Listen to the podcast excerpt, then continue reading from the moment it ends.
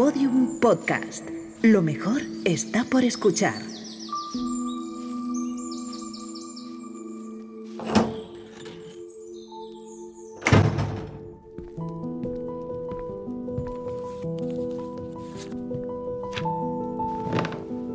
Pues, pues hoy quiero recordarte algo que, que ya sabes, pero algo que olvidamos con frecuencia en este mundo de locos que nos ha tocado vivir. Eres, tú que lo estás escuchando ahora, a mí que me toca decirlo, eres, somos todos, libres de pensar lo que queramos, libres de crear nuestra interpretación de todo lo que sucede, porque todo lo que sucede es neutro. Eres libre de vivir la vida como tú elijas. Y justamente ahí nuestro entorno, el de cada uno, el tuyo y el mío, no deja de ser un tablero de juego en el que suceden cosas. Y las cosas van a suceder te gusten o no, porque sencillamente no tenemos la capacidad de controlar lo que va a suceder. Todo está en permanente y aleatorio cambio.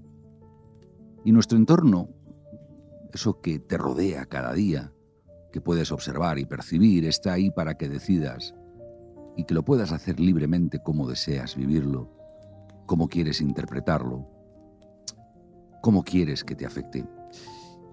Te diré más, y quizá mejor aún, y es que tu entorno puede ser, debe de ser el que tú elijas siempre. Hoy quiero que te des cuenta de que eres el protagonista de tu vida y que la capacidad de elegir cómo interpretas, cómo vives, incluso, ¿por qué no?, cómo sufres, es tuya. Porque tú no eres tu entorno. Date cuenta y juega con aquello que no eres tú. Forma parte de tu vida. Puedes jugar con ello, pero, pero tú no eres nada de todo eso. Y es que lo hemos dicho más veces, la vida es un juego breve, un juego donde tienes la libertad de elegir. Aunque la sociedad trate de imponerte sus reglas, de manipularte, de condicionarte, de limitarte, la vida es un juego que merece la pena ser jugado, disfrutando de cada instante. Solo va a depender de que te des cuenta de ello y que decidas, libremente, decidas elegir, ver, interpretar las cosas que te rodean, las personas que te rodean, todo lo que te rodea, de la forma que te haga sentir bien. Hoy te sugiero que agradezcas tus ganas de ser feliz, que respires profundo y que agradezcas las ganas que tienes de ser feliz, porque es el primer paso para, para lograrlo. Hoy te sugiero que aparques tantos pensamientos, tantos miedos, tantos apegos, tanto ego, tanta ansiedad, que te des cuenta de que no eres nada de todo eso.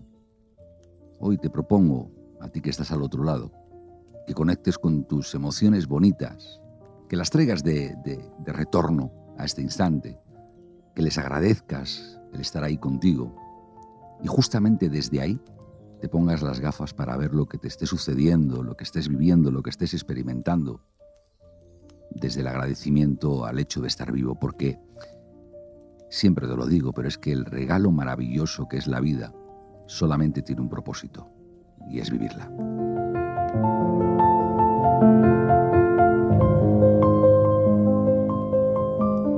Vivir a lo ancho con Juanjo Fraile, un podcast original de Podium. Vivir a lo ancho en el Matrix actual con el coronel Pedro Baños.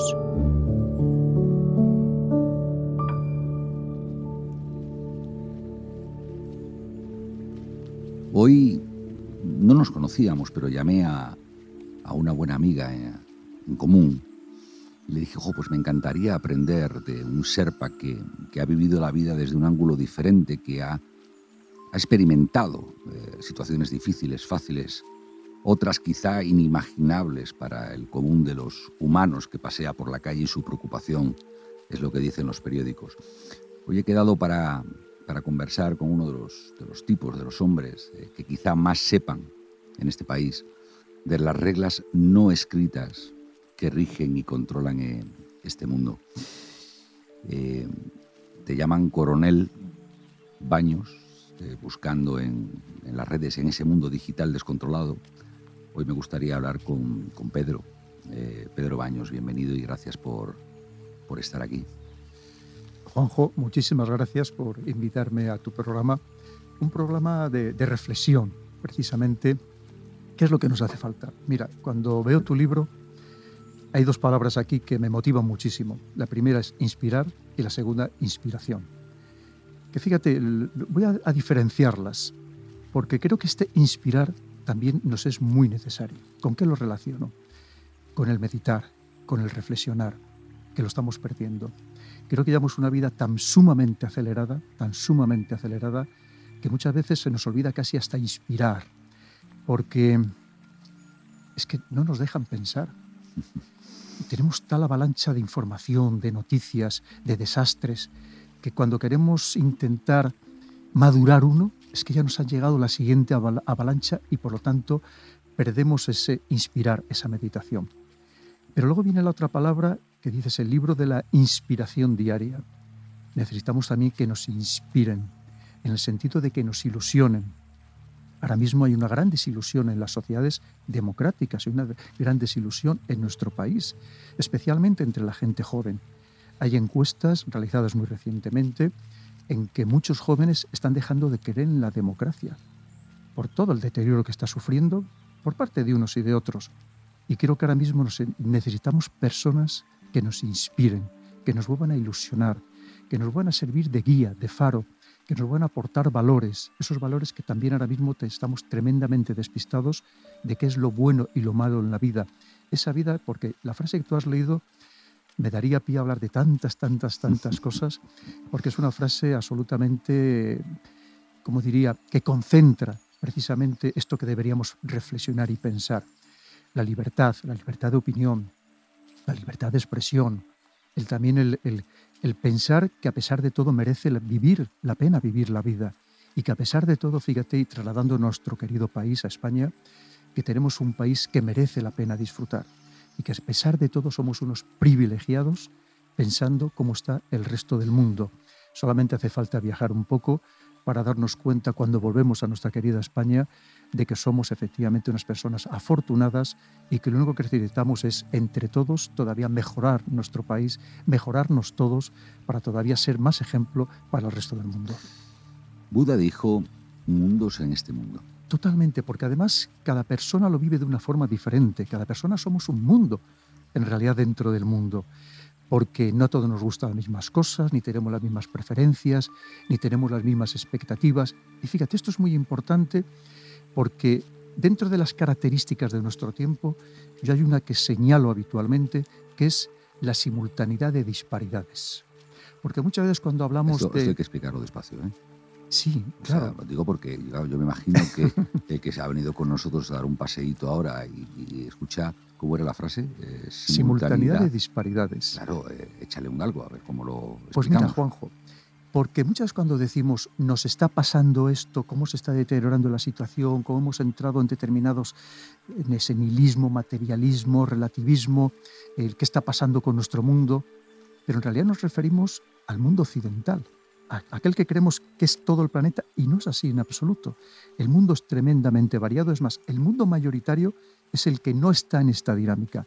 Hay otros mundos que sí que tienen unos valores muy firmes, nos gusten o no nos gusten, no vamos a entrar a juzgarles, pero que sí que tienen, que tienen con una firmeza o una solidez social, ideológica y religiosa de la que nosotros carecemos. Y precisamente esa simultaneidad de que nosotros vamos en una dirección, pero hay otro mundo que va en otra dirección y muchas veces, ¿cómo decir?, por nuestra altanería, por nuestra soberbia, somos tremendamente eurocéntricos en Europa, no somos conscientes de que hay otras realidades, que hay otros mundos, que es un poco a lo mejor lo que nos quería venir a decir Buda, que no caigamos en la soberbia de pensar que lo que nosotros creemos es lo que cree todo el planeta, porque no es así.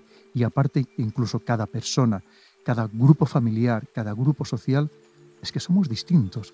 Esa es la realidad. Y creo que para eso, fíjate, Juanjo, si me permites, creo que hay alguna palabra que para mí es clave, que es el respeto. Que debemos respetarnos los unos a los otros y para podernos respetar nos debemos conocer y nos debemos comprender. Eh, yo me estoy imaginando, eh, claro, cómo, cómo, de alguna manera eh, se convierte en una fuente de inspiración entre nosotros y de ahí al resto, ¿no? Y entonces me surgen, claro, como tú bien has dicho, muchas cuestiones alrededor de cada una de las frases que dices y que cada frase es para masticarla y rumiarla un rato. ¿no? Yo te pediría vamos a ir un poco más, más, más despacito, ¿no? Y por ejemplo, por ejemplo, claro, cuando lo de, lo de mundos en este mundo que se me vino ahora no sé por qué, yo llego a la conclusión de, de que no existe un mundo, ¿no? Existe tu mundo. De que no existe Occidente Oriente. Había, había una reflexión por ahí de un tal Krishnamurti que me encantó. Y es que em, todos los seres vivos, da igual que sea una persona, que una planta, que un árbol, etc., nacen con una configuración, nacen con un propósito. ¿no? Y efectivamente es las circunstancias las que de alguna manera le endurecen el camino para cumplir el propósito. Sin irme muy hierbas, claro, tu visión hasta ahora es muy geopolítico, lógicamente, y luego llegaremos ahí seguro. Pero yo digo, oye, eh, estamos en una evolución colectiva, estamos en una revolución colectiva, y en qué medida, a tu juicio, eh, la revolución o la evolución, me dirás, respeta al individuo. ¿En qué medida estamos siendo títeres o en qué medida estamos siendo protagonistas individualmente, independientemente del territorio en el que vivamos? Pues mira, efectivamente, ¿qué sucede dentro de ese mundo, dentro de mundos? Todos queramos o no vivimos en una burbuja. Por más que demos, viajemos mucho, estemos en contacto con muchas personas, intentamos, intentemos tener la mente muy abierta, al final nos solemos relacionar con un grupo determinado, con unos perfiles de personas. Y creemos que todo el mundo es así y no es así en absoluto. Por eso hay que tener la mente todavía incluso mucho más abierta, porque una vez más eh, tenemos que conocernos para luego, evidentemente, podernos respetar. Pero esto no solamente en el ámbito geopolítico, en el ámbito social. Porque muchas veces si no podemos caer en esos dogmatismos, que el, dogma al final es tratar de imponer ideas, no de difundir ideas, no de hacer reflexionar sobre esas ideas, sino de imponerlas. Y esto pasa incluso en pequeños grupos, no hace falta irnos siquiera a enfrentamiento entre estados. ¿no? Y por eso es tan importante, creo que ese conocimiento mutuo. Conocimiento mutuo, pero desde la humildad. La humildad de no creer que tenemos la razón absoluta como personas, como grupos familiares, como grupos sociales, como países, sino que debemos intentar aceptar en la medida de lo posible que existen esas otras realidades y por lo menos tratarlas de entender. Obviamente habrá cosas que no nos gusten, habrá cosas que no podamos aceptar, todo aquello que consideremos que es negativo para el ser humano, para la colectividad humana, pero en cualquier caso es importante no caer en esa pedantería de solamente mirarnos a nosotros mismos, sino hacer el ejercicio que muchas veces cuesta tremendamente trabajo, deber intentar interpretar también a los demás sus necesidades, sus intereses, sus expectativas. ¿Cómo eh, gestionas eh, tu día a día para tratar de ser feliz? Mira, lo primero es que yo no creo en la felicidad absoluta. Es más, te voy a decir algo que quizás sea algo radical, Juanjo, que creo que un exceso de felicidad es negativo. A lo mejor, nadie a lo mejor te lo habrá dicho de esa manera. ¿Por qué? No, me he quedado apalancado en lo del exceso. Sí, porque fíjate, creo que lo que nos hace evolucionar es tener un punto de infelicidad.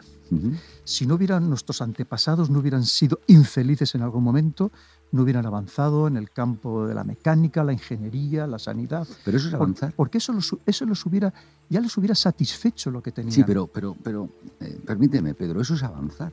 Es decir, eh, leía eh, el otro día un, un artículo de Forbes, a nivel internacional, no de España, que decía que las grandes preocupaciones de la sociedad, eh, mayoritariamente en Occidente en estos momentos, tienen que ver con el empleo, tienen que ver con la pobreza, tienen que ver con la corrupción, tienen que ver con la política, tienen que ver con la violencia, tienen que ver con eh, la atención médica. Esas son las grandes, las cinco o seis grandes preocupaciones, ¿no? Y me sorprendía cuando leía ese artículo que justamente, y permíteme, estoy viendo que tú también vas por ahí, no estamos hablando de que en ese ranking la primera preocupación es ser feliz.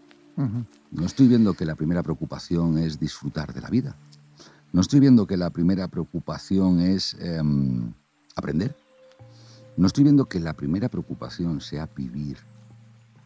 Entonces, ¿en qué medida mm, nos estamos dejando? Por eso te, planteaba, digo, oye, pues un tipo que ha vivido lo que has vivido tú, ¿cuál es su receta para ser feliz? Claro que fíjate, ahí podíamos entrar en lo que es la pirámide de Maslow obviamente cuando tú tienes satisfechas las necesidades básicas relacionadas con la supervivencia, estás entrando en otros estadios, en otros niveles que quieres alcanzar es el, que alguien te considere para la posteridad, en fin, el sentirte satisfecho, el sentirte feliz. Pues sabes que la pirámide de Maslow ha sido descartada ya. Sí, pero, pero, tiene, todavía tiene una, cierta validez. Tú piensas que cuando tú vas a determinados países donde hay personas que se mueren literalmente de hambre, su primera preocupación es comer. Luego ya, se plantearán a ver aquello que les hace felices. Es que ni siquiera se puede, es que ni se lo plantean, porque lo, que están buscando es saber cómo comen hoy para sobrevivir para mañana. Entonces, lo mismo, nosotros tú piensas que afortunadamente, una vez más, somos unos privilegiados y podemos todavía hacernos ciertos planteamientos. Y es verdad que esa felicidad podemos entender en cada momento social el tener el mínimo que, digamos, disfruta el conjunto de la sociedad. Es decir, cuando tú ya tienes ese mínimo, te puedes sentir relativamente feliz. Pero ese, ese exceso de felicidad lo que hace es que tú eh, te aplatanes, por así decirlo, decir, pues ¿para qué quiero más? ¿Para qué voy a seguir progresando? Que no estamos hablando de acaparar, de acumular bienes materiales, estamos hablando de algo incluso más, más espiritual, pero que también es necesario. Claro, pero si ya te consideras totalmente feliz, ¿para qué vas a buscar nada más en la vida? ¿Para qué vas a seguir buscando ese progreso en todos los órdenes. Y por eso creo que, que el tener ese, ese punto de infelicidad en el sentido de ambicionar llegar a algo más, creo que es positivo. Es positivo a nivel personal y también en, en el plano social. Yo lo que me pregunto es, eh, claro, eh, si a ti o a mí nos han dado la, más inexplicable, ¿no? Eh, suerte de poder disfrutar de esta vida, nos han dado a ti y a mí. Y sin embargo me da la sensación de que encontramos a través de muchas palabras ah, disculpas para no disfrutar de esta vida. Yo me imagino que, pudiéramos ser, no sé cómo es el, rango de medición, hay por ahí autores que, hablan de los rangos de, medición, ¿no? el doctor Hawkins y compañía, eh, eh, que es, oye, ¿cuál es el umbral de la máxima felicidad? cuál es el nivel de vibración de la máxima felicidad. ¿no? Y perpetuar eso, eh, a mí me parece que tiene que ser increíblemente bueno. Sí, también es cierto que cada uno encuentra la felicidad en diferentes aspectos. ¿no? por ejemplo, hay un proverbio árabe que dice que la felicidad solo se encuentra en tres sitios. En los brazos de una buena mujer, en las páginas de un buen libro y a lomos de un buen caballo. Cada uno lo interpreta de una manera, ¿Y tú evidentemente. Dónde la encuentras? Pues fíjate, yo creo que, te voy a decir, yo la he encontrado en, no en no hacer, sino en marcar mis propias condiciones. Es decir, en hacer lo que quiero, cuando quiero y con quien quiero. Que eso, eso, por ejemplo, creo que es un gran valor que te aporta felicidad, porque te proporciona estabilidad, te proporciona el ser de dueño de tu propio destino eso creo que sí que nos hace felices. Y fíjate que no hablamos de temas ¿qué te limita, ¿Qué te limita el hacer lo que quieres cuando quieres y con quien quieres? ¿Qué es lo que no te lo permite hacer?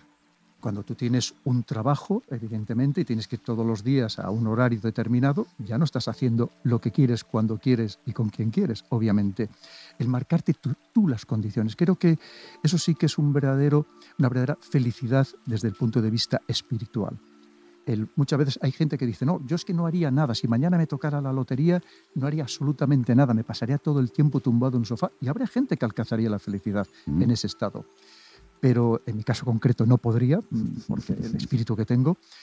Pero fíjate, yo creo que a pesar de todo, casi nadie lo encuentra porque sabes que también para poder disfrutar de las cosas tiene que haber un contraste. Si no hay un contraste, llega un momento que aunque sea el mayor de los placeres, te habitúas a él y te deja de proporcionar precisamente esa satisfacción. ¿Tú, de verdad lo Absolutamente. O sea, eh, vamos a ver, eh, si yo lo he entendido bien, ¿eh? si puedes hacer lo que quieres cuando quieres y con quien quieres, yo no entiendo dónde está el límite. Es decir, pues, cuanto más dure aparentemente mejor. Pero fíjate, puede ser que en un momento determinado es hacer lo que quieres, significa un descanso, que más o menos yo soy de poco descansar, pero hay quien se lo puede tomar mucho más amplio, ese descanso. Pero a lo mejor al día siguiente vas al gimnasio o vas a la montaña y haces un esfuerzo físico tremendo. Eso es lo que es marcarte tú las condiciones. Es decir, que eso es, y eso es lo que te proporciona verdaderamente para mí esa felicidad. Y fíjate que no estamos hablando absolutamente de nada material, porque es más, estoy convencido de que lo material solamente te permite no tener mayor felicidad, sino elegir la desgracia que quieres, probablemente. Porque, ¿para qué quieres tener 40 coches? ¿Para qué quieres tener tantas casas? Cuando en uno de los libros lo ponían en el, del poder, que está más que demostrado, y la historia también nos lo, nos lo deja muy claro, que cuanto más propiedades tienes, más preocupaciones tienes. ¿Para qué nace el hombre? ¿Qué sentido tiene que nazca un hombre? O una mujer, vamos. Pues mira, creo que lo que debería servir, y así lo dicen muchas religiones, es para, desde que nacemos, irnos perfeccionando para ser mejores personas y ser mejores personas de manera individual y en el conjunto de la sociedad. ¿Qué nos aleja de esto? Pues muchas veces nos aleja en las dinámicas de egoísmo. Tú piensas que lo ponía en el primer libro, alguna disertación entera sobre el egoísmo, en, en Así se domina el mundo, que lamentablemente nos marca excesivamente nuestro comportamiento. Un excesivo individual, un excesivo también egoísmo social, incluso entre estados. Al final, esas luchas geopolíticas son luchas por el egoísmo, es decir, por prevalecer sobre los demás, que al final es lo que significa el egoísmo, de que muchas veces además unido con esa envidia, esa envidia negativa, porque puede haber una envidia positiva en el sentido de animarte a ser o tener lo que, lo que hacen o son o tienen otras personas, pero sin atacar a esas personas o, o sin minusvalorar a esas personas. Y en cambio existe ese envidia, egoísmo negativo, que muchas veces, como no alcanzamos a ser como los demás o a tener lo mismo que los demás, lo que pretendemos es que los demás no sean o no tengan, o, vemos, o vamos a ver cómo les podemos destruir. Creo que esas son las partes negativas que nos impiden de verdad perfeccionarnos. Mira, además, si me permites, hay una frase que de, de, de estas tendencias de la New Age que le llaman, que sabes que se puso muy de moda, dice, no, para ser feliz, enlazándolo con lo que comentabas antes, Tú tienes que ser primero pensar en ti, luego en ti y finalmente en ti. Yo creo que es un gran error. Creo que lo que además esa felicidad también te la va a dar cuando tú te vuelcas en los demás, cuando tú sirves a los demás, evidentemente también esperando ser servido y ser atendido por los demás. Creo que el, ser humano somos gregarios, somos seres, sociales y sociables y por tanto creo que es muy importante que volvamos otra vez a cambiar ese paradigma de yo, yo, yo y pensemos en nosotros, nosotros, nosotros. Cada noche antes de dormir, ¿qué ritual tienes? Pues mira, de entrada duermo poco y me acuesto muy tarde. Bueno, pero, hay un instante antes de dormir, independientemente de la hora. Pretendo hacer muchas cosas. Mira, el, por ejemplo, una noche, una noche típica, la de ayer mismo, estuve contestando correos electrónicos hasta muy tarde, porque nunca dejo a nadie sin responder. me parece una falta absoluta de, educación. Sé que ahora mismo es muy habitual, pero yo no lo hago, respondo a todo el mundo y recibo cientos de correos diarios, con lo cual ya, eso ya me lleva muchísimo tiempo. Normalmente lo hago por la noche. Posteriormente leo, leo muy rápido. Y hay veces, hay noches que me leo un libro, a lo mejor el libro me dura dos o tres noches, no suele pasar de ahí. Y luego ya finalmente busco algo que me desconecte. Es decir, pongo la televisión, que hay veces que no dura más de dos minutos hasta que ya me quedo total y absolutamente dormido. Ya tengo que duermo muy poco. Mm, procuro no levantarme demasiado pronto, porque eso sí que no me gusta. Soy más de noche que de día, pero ese es el ritmo habitualmente del, mío. Y antes, antes de, de o sea, esos rituales que te van llevando hacia, hacia el dormir, ¿no? En una mente tan activa como es evidente que, tengo delante. Eh, antes de dormir, em, ¿hay algún ritual tuyo propio? El mío, por ejemplo, es eh, repasar los mejores momentos del día, ¿no? Y agradecer a la vida el regalo infinito que me ha dado por esos momentos maravillosos del día, ¿no? Pues fíjate, a mí me pasa por la mañana. Yo no sé si le pasará a alguien más, seguramente sí. El recién despertado, durante, hay veces no más de un minuto y hay veces que solamente unos pocos segundos, es el, el momento de mayor clarividencia que tengo en todo el día.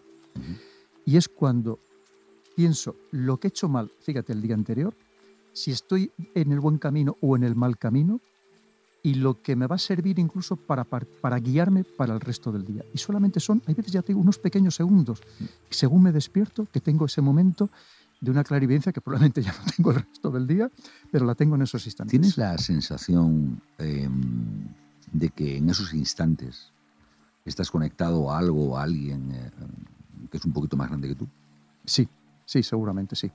Además, fíjate, el, te voy a contar el, un tema muy, muy, personal y muy espiritual. Por Dios, eh, no, el, mi madre, por ejemplo, cree muchísimo en Los Ángeles. uh -huh. Y permanentemente, el, y muchas personas, eh, allí donde voy, me dicen que tengo un ángel protector. Y fíjate, yo creo que, si me ponen los pelos de punta, yo creo que el, uno de esos ángeles protectores, si es, si es que efectivamente existen, es eh, mi querida abuela paterna, con la que viví mucho, mucho tiempo, porque me pasaba todas las vacaciones, los fines de semana con ella. Teníamos una relación muy, muy estrecha. Yo soy el, el mayor de todos los nietos y tuvo muchos. Y, y hay veces creo que sé, que creo que es, mi ángel es ella, que, que es la que, que, es la que me protege. Está ahí. Yo creo que sería bueno que empezásemos a normalizar este tipo de emociones y de sensaciones, ¿no? porque si no es sí. todo como muy mental, ¿no? O sea, todo, si nos dice un manual o unas normas que ha de ser, lo damos por bueno, forjamos una creencia y en base a esto vamos arrinconando ese espacio en el que uh -huh. tu abuela... Sí. Yo creo que todos necesitamos creer en algo, evidentemente. Muchas veces es... Sentir, sentir. Sentir. sentir. No hace falta creer. Vamos a ver, eh, Pedro, Correcto. permíteme. No hace falta creer.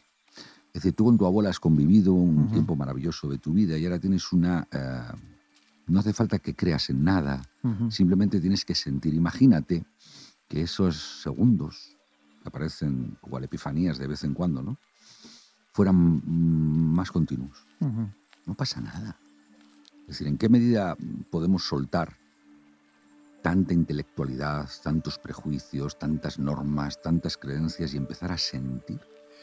Qué importante sentir. Mira, estoy totalmente de acuerdo, Juanjo, pero sentir incluso los pequeños placeres diarios que nos est los estamos obviando, los estamos olvidando, incluso postergando. Fíjate, el comer. Por ejemplo. ¿Cuántas, ¿Cuántas veces comemos y no nos damos cuenta de lo que estamos comiendo? No saboreamos, no sentimos lo que estamos comiendo. Creo que hasta para eso también deberíamos reflexionar, ese, ese inspirar, y cuando estemos disfrutando de los alimentos que tenemos el privilegio de Respirar. comer. Eso es, efectivamente, decir, oye, pero ¿qué sabor tiene? Voy a no hacer nada. A, a, deglutarlo bien. ¿no? Pedro, no hacer pero, nada. Estar contigo.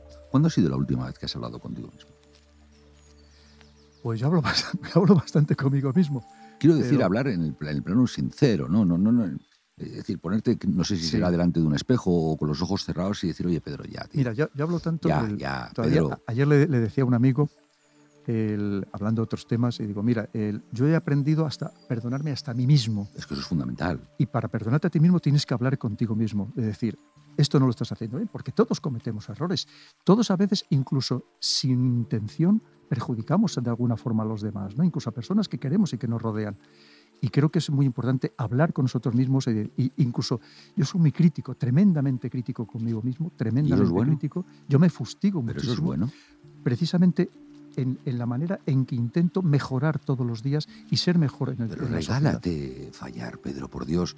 Vamos a ver, imagínate por un instante, ¿no? Y estamos dando un paseo ahora y imagínate que te salimos de aquí y te encuentras con, con Pedro Baños con 13, 14 años. Imagínate que te lo encuentras por la calle y te dice, oye, Pedro, que quiero charlar contigo un rato. ¿Qué te diría? Pues diría, Pedro, eh, el de 13 años le diría al actual, con 63, le diría, Pedro, no te conozco, sinceramente. Porque, claro, es que, ¿qué, tiempos? Tú piensas que en, en aquellos años eh, yo vivía en un piso mínimo, mínimo, en León, sin calefacción, en un barrio muy humilde, con tu abuela. en una familia muy humilde. Con tu abuela. Mi, mi, mi abuela vivía en, en, otra casa todavía mucho más humilde. Digo porque el de 13 estaba por allí, ¿no? Claro, pero yo pasaba, el, iba los fines de semana, las vacaciones, a pasarla siempre allí como abuela, que no mm. tenía ni televisión, ni tenía frigorífico, ni tenía absolutamente nada, ¿no? Mm. Y claro, y diría, ¿a, ¿a, dónde has llegado, no? Tú fíjate, y, y me diría a mí mismo, ¿qué suerte has tenido en la vida? Porque fíjate, Juanjo, yo no me considero una persona con capacidades extraordinarias absolutamente en nada creo que si acaso soy, como se dice de la infantería, un equilibrado conjunto de capacidades medias y además... Con mucha disciplina. Y eh, fíjate, el, con suerte, pero es verdad que si tengo, un, tengo varias virtudes, por así o características, no son virtudes, de ser capaz de, como yo le llamo, el milagro del, del, del pan y los peces, de ser capaz de, de multiplicar lo poco que tengo, multiplicarlo por mucho. Y es verdad que si tengo alguna característica también, es el, soy muy trabajador, muy constante y sobre todo tengo una grandísima voluntad. Eso, mm, cuando algo me propongo, desde luego, aunque no tenga virtudes... Vamos a lo, que, a, lo que, a lo que me estabas contando, porque me encantaría ¿no? el, estar en, esa conversación. ¿no? Pedro con la vida por delante, que te diría, wow, wow, tío, pues lo, que has hecho, ¿no? Eh, qué barbaridad. En aquellos años, el, el 80% de mi pensamiento era ser militar. Además, en contra de la voluntad de mi familia, no hay antecedentes familiares, eh, militares en la familia, pero yo es lo que quería ser. Y si me preguntas y dices, ¿por qué? Pues no lo sé muy bien. Pero a mí lo que me gustaba era jugar con los soldaditos, que en Leo le llamamos hichos, los soldaditos de plástico.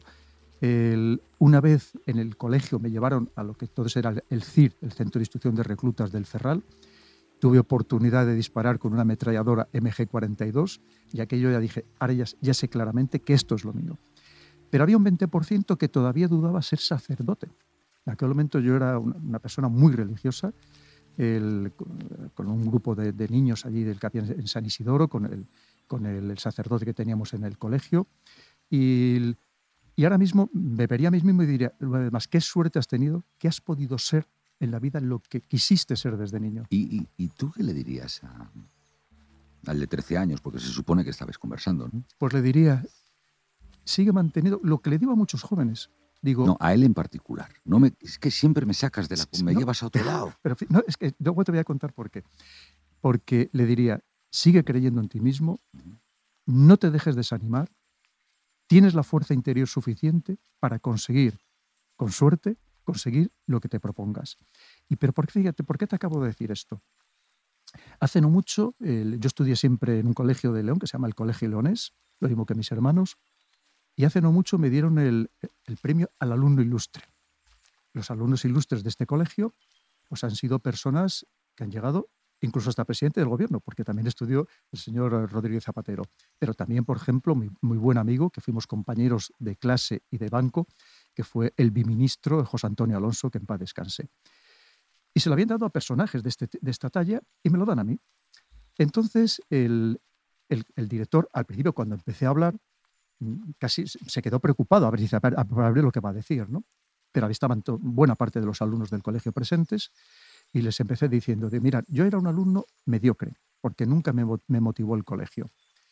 Entonces, cuando quise, cuando dije que quería ser militar e ir a la Academia General Militar, me dijeron que ni se me ocurriera, porque todos los que habían ingresado de toda la provincia de León, que como mucho era uno por año, eran personas de más que matrícula de honor, personas brillantísimas, y les dije, y precisamente por aquello que me dijeron que ni se me ocurriera, fue lo que me motivó para hacerlo. Digo, nunca dejéis que nadie os, os desmotive. Si queréis, queréis hacer algo en la vida, pelear por ello.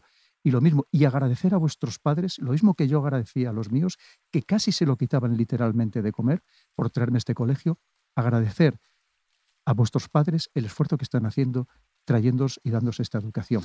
Y cuando salí, se me acercaron niños a decirme, pues efectivamente, mis padres hoy, hoy están en el paro, se lo están quitando de comer para traerme al colegio y no sabe cuánto les agradezco sus palabras. Fíjate, inspirar, qué importante es porque no hay que disilusionar a la gente, hay que ilusionar a todo el mundo para que crean en ellos y que no haya nadie que les quiera poner zancadillas, que les hagan caso a los que ponen las zancadillas, sino que superen esas zancadillas, que las salten y que sigan peleando por alcanzar sus objetivos y sus metas.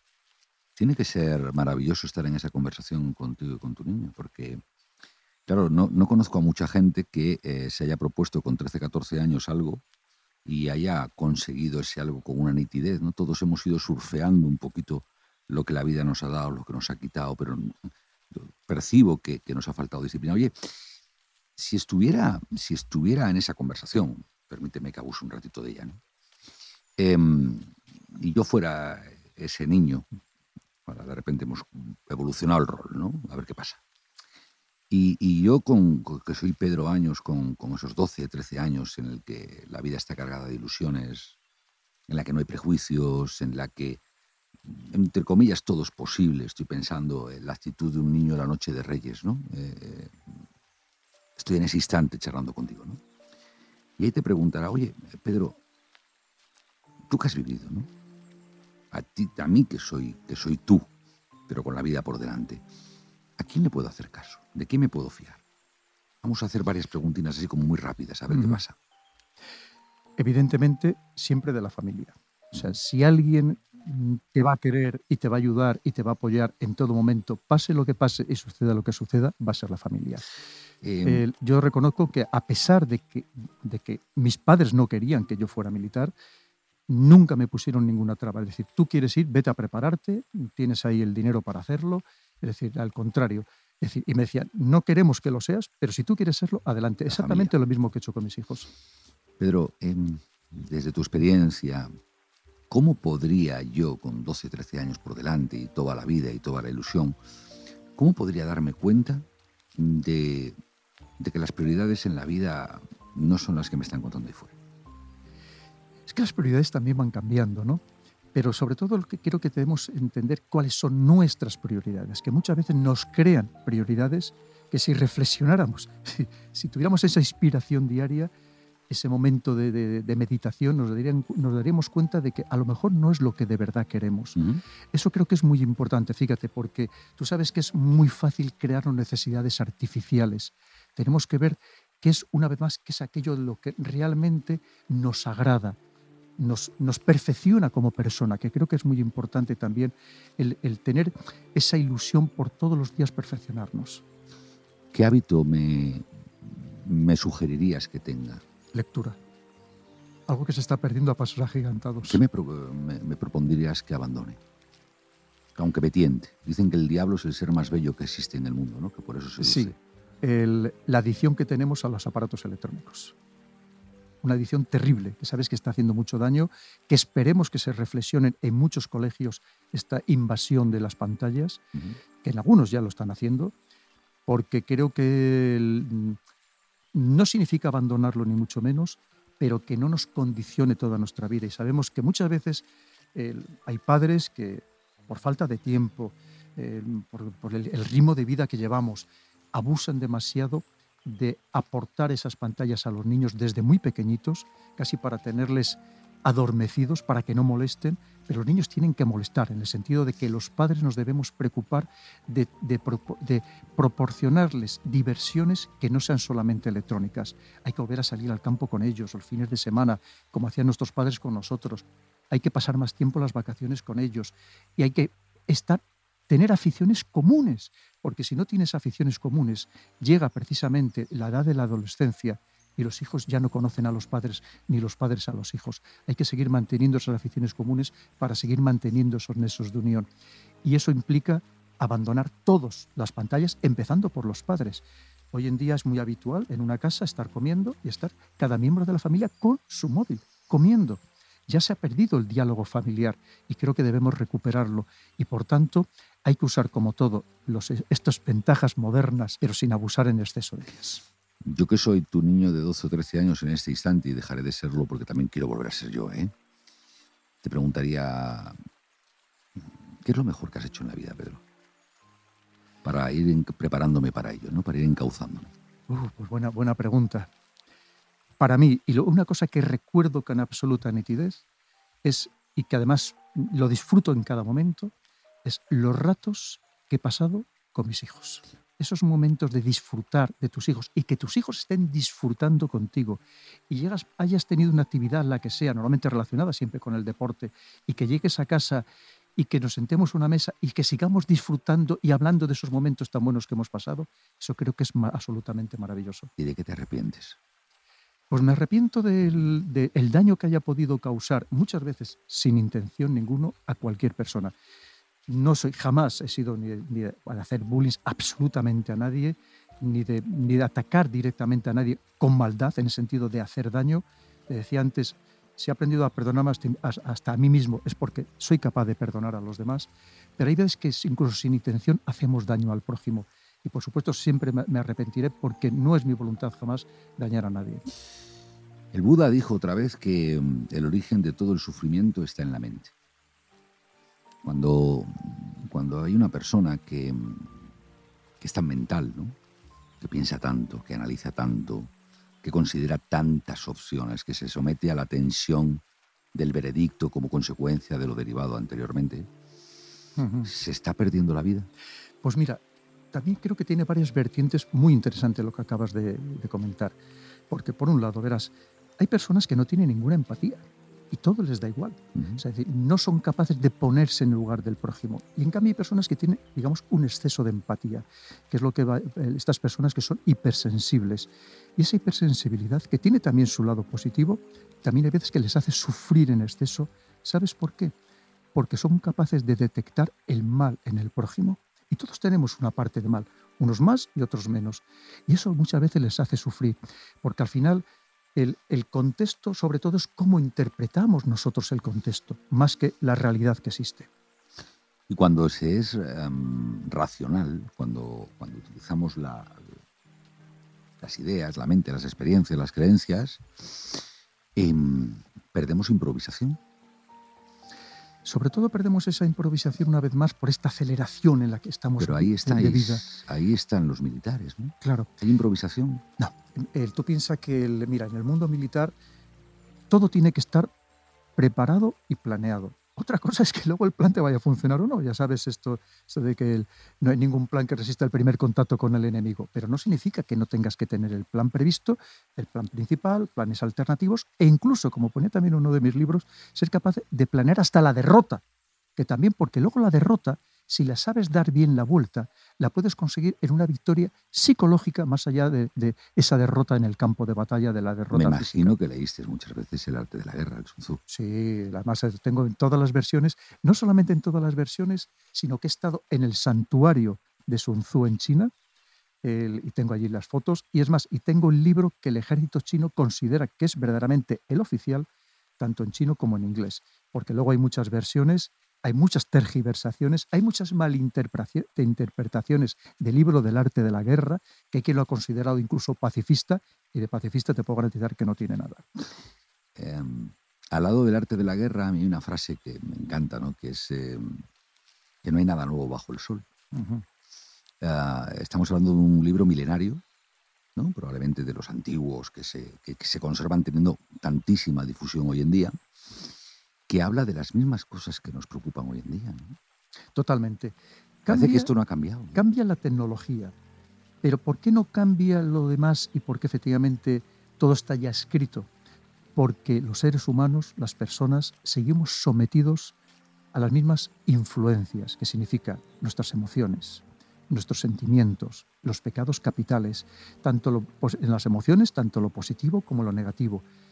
Igual, lo mismo es la ambición de poder, de imponer nuestra voluntad al prójimo, sea en la relación de pareja o sea entre estados. Eso no va a cambiar nunca. Lo que va a cambiar es el modo de hacerlo precisamente por lo que te permite la tecnología, por esa Y- variación. Y no nos daremos cuenta en algún momento que una, una guerra es innecesaria. Pero Como es que- concepto hablo, ¿eh? sí, pero ¿qué es la guerra? Tú, tú lo sabes. Como decía el otro, poesía me preguntas, ¿no? Eh, Es que, esa, es que esa es la clave, Juanjo. La clave al final no es más que un choque de voluntades. Pero, pero vamos a mm, hacer el problema grande en cachos pequeñitos para que yo lo entienda. Y te pido que seas mi serpa, ¿vale?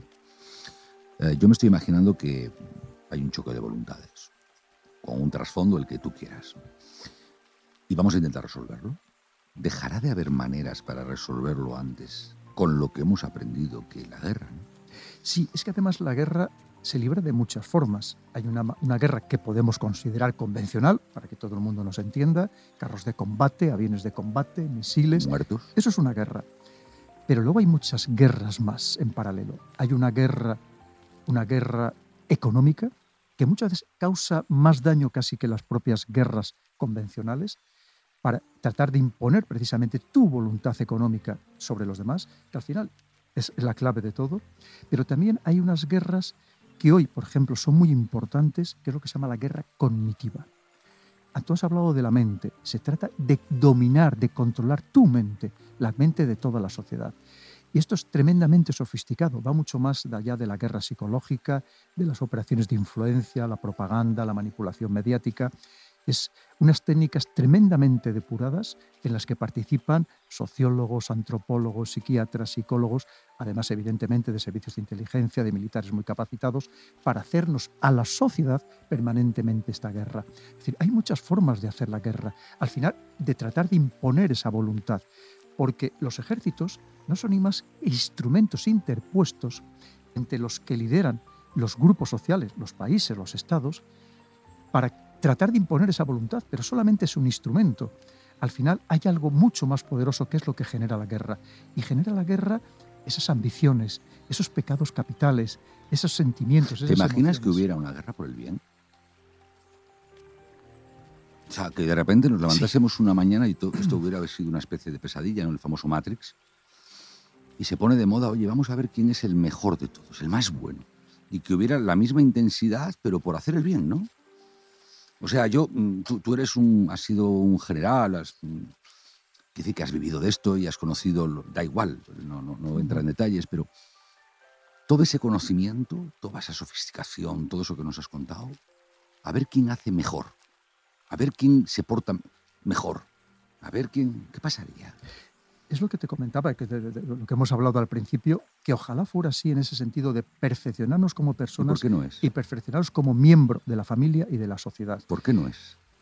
Una vez más, por, por, esas pasiones a las que estamos sometidos. Pero, Tú piensas que los seres humanos somos esclavos de nuestras emociones.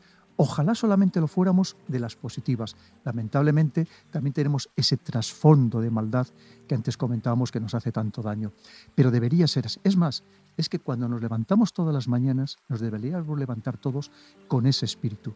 Lamentablemente vemos que hay guerras, que hay crimen, que hay violencia, yo te quiero de, general eh, de mi ejército, no de coronel, de general de mi ejército, para que emprendamos una lucha hacia el bien. Vamos a ver si somos capaces de correr la voz, ¿no? Y, vamos a ver, eh, como dice Kibalión, ¿no? Eh, todo está en la misma línea, lo que cambia es el estado de la frecuencia, ¿no?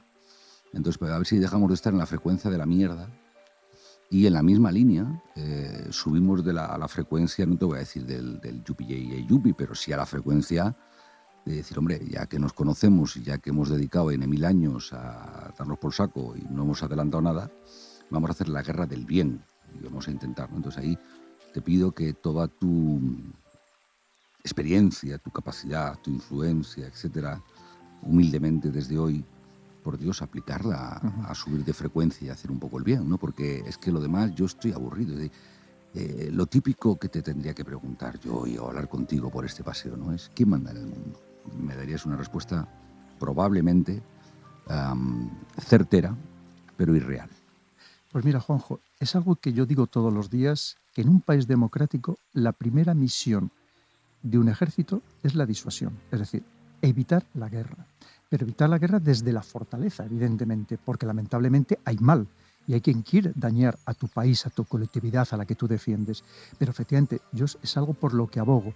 Lo mismo que no nos dejemos arrastrar a guerras que no son nuestras por intereses espurios, por satisfacer intereses En un momento de esos de clarividencia, em, tu abuela te diría, Pedro, vamos a empezar a hacer un poco el bien en general y tú que eres un abanderado, ¿por qué no ponemos de moda esto, no? ¿Te imaginas que en lugar de estar en los medios de comunicación metiendo no digo nosotros, ¿eh? digo los medios de comunicación metiendo tanta bulla, tanto miedo, tanta tensión, tanta ansiedad, tanta preocupación, ta, ta, ta, ta, ta, ta, ta, ta, ta. Dijéramos, venga, vamos a hacer una competición a ver quién lo ha hecho mejor. Tú sabes que cuando se ha intentado, incluso aquí se sacó un periódico que solo pusiera buenas noticias y fue un fracaso total. Pero fracaso en qué sentido? Porque es que lo del fracaso me suena que lo están diciendo los que no tienen interés en que esto pase. Porque ya sabes si les damos la creencia siempre va a ser un fracaso. La triste realidad es que se viraliza mucho más. cualquier noticia negativa no es que, verdad. que las positivas. No es verdad, no es verdad. Se viraliza y ahí permíteme que yo, si te das cuenta en todo este ratito y conversando contigo, no he opinado casi nada. Lo que se viraliza, que normalmente es diferente de lo que nos cuentan que se viraliza. ¿vale? Eh, parece un trabalenguas, no lo es. Es decir, el bien, todo el mundo quiere ser feliz. Todo el mundo quiere estar a gusto, todo el mundo quiere amar y ser amado, todo el mundo quiere respirar bien, todo el mundo quiere no estar enfermo, todo el mundo quiere comer cosas ricas. La gente, el ser humano está pensado, está diseñado, tiene un propósito, una configuración inicial para ser positivo. Siempre. Cuestión diferente es que eh, hay un contexto, y hablaremos de ello otro día, si Dios quiere, que nos acaba condicionando y nos acaba haciendo tener las creencias que tú estás dibujando. Que es que para ser aceptado tengo que dar pulsa. Para ser aceptado tengo que tener un coche muy grande. Para ser aceptado tengo que dar por buenas las reglas que me está diciendo un señor que no tiene ni bajodera idea de las reglas. Eso sí, le hemos votado todos para que esté haciendo reglas. Para ser aceptado tengo que ir bien vestido. Para ser aceptado tengo que ser educado. Para ser aceptado tengo que saber referencias a cuatro o cinco autores que me hagan más interesante mi conversación. Pero no es verdad, Pedro, y tú y yo lo sabemos. Para ser aceptado... Y yo estoy totalmente de acuerdo contigo. Tienes que ser feliz. Porque al final todos queremos estar con gente alegre y feliz. Sí, porque además hay una cosa cuando, si tú tienes ese, ese punto de felicidad, el, transmites algo que es muy importante, que es credibilidad. Porque tú te, te muestras... ¿Eres de verdad? te muestras como eres, te muestras transparente, te muestras honesto, porque te encuentras también que no tienes por qué fingir absolutamente nada. Finge mucho más el que se siente desgraciado. Pero fíjate, hay algo muy interesante que sabes que, como al final todo es un estado de comparación, muchas veces las noticias negativas sirven a algunas personas para sentirse más afortunadas. Porque como ven la desgracia de los demás, dicen, pues qué afortunado soy yo. No se dan cuenta de ello. Y por eso les agradan muchas veces esas noticias negativas. Lo que pasa es que tú eres una persona que ya veo que, el que tienes una espiritualidad, ¿no? una inteligencia emocional que no es habitual tampoco, Juanjo, y a lo mejor lo que tú crees, evidentemente no, a lo mejor no lo cree todo el mundo. Qué pena me da el, que me singularices por eso, carajo. Yo quisiera ser normal dentro de ese universo, ¿no? me encantaría. Tú sabes, que escribiendo libros como este de Inspirar, el libro de la inspiración diaria, para conectar con tu esencia y vivir plenamente tu vida aquí y ahora, tú no eres una persona normal. Cada vez que, se vende uno de estos me llama el, el dueño de la editorial y me dice, hemos vendido uno y le damos unos aplausos. Y, pues ojalá, ojalá vendieras muchísimos más, porque esto se tenía, se tenía que ser casi obligatorio en los colegios para precisamente volver a ilusionar, que te decía, a la juventud, a los niños, que les hace muchísima falta. De esto va la historia. Pedro, antes de, que regresemos a, casa y, bueno, y que la vida siga ¿no? con, con, con estas inspiraciones que esta conversación y tú nos has dado, hay una que evidentemente no te puedo dejar de, preguntar porque si no me van a machacar, ¿no? Te pido la máxima em, simplicidad y verticalidad posible. ¿no? ¿Quién manda en el mundo? Por tu juicio. Pues es que manda muchas fuerzas, o luchan muchas fuerzas por mandar en el mundo, no manda uno solo. Porque además, una vez más, podríamos pensar que en el mundo occidental intentan mandar unos pero no olvidemos que el mundo es mucho más amplio, muchísimo más amplio que este mundo occidental.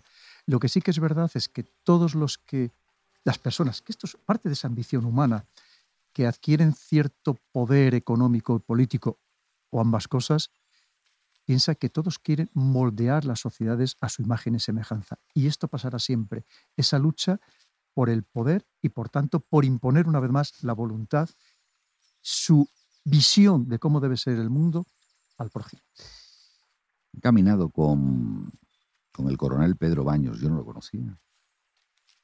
Y me he dado cuenta que, que la experiencia vivida en el mundo, en el mundo mental del ejército, en el mundo mental de la sociedad, de la analítica, que le ha hecho brillar, es para, para él un viaje fascinante.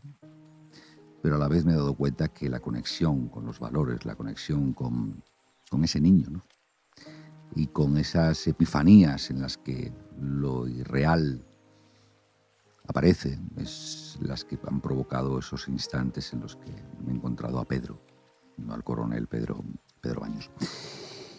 Gracias por venir, amigo. Eh, lo escucharé.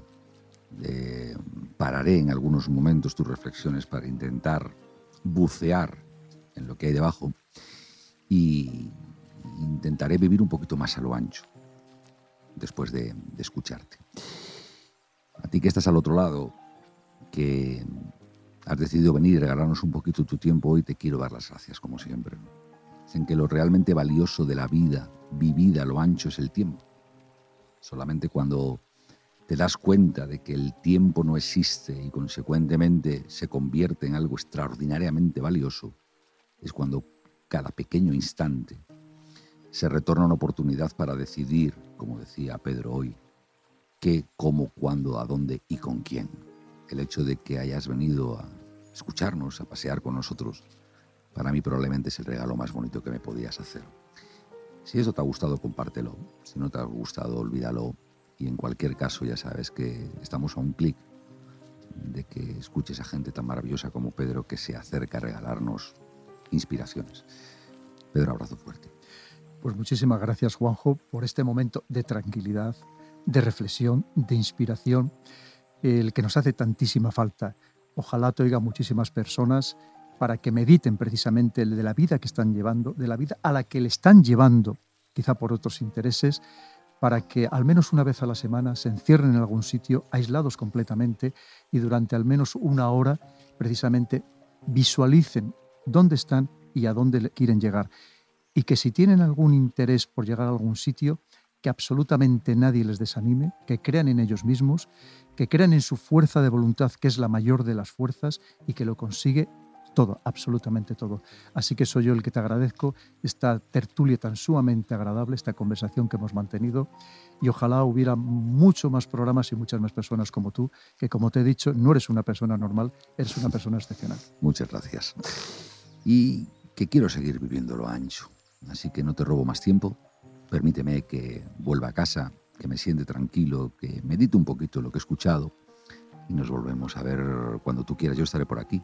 Así que disfruta y en lo posible, sé feliz. Hoy me quedaré con la idea de emprender una guerra a ver quién es más bueno en el mundo. Con esto me quedo. Puede ser maravilloso. Gracias.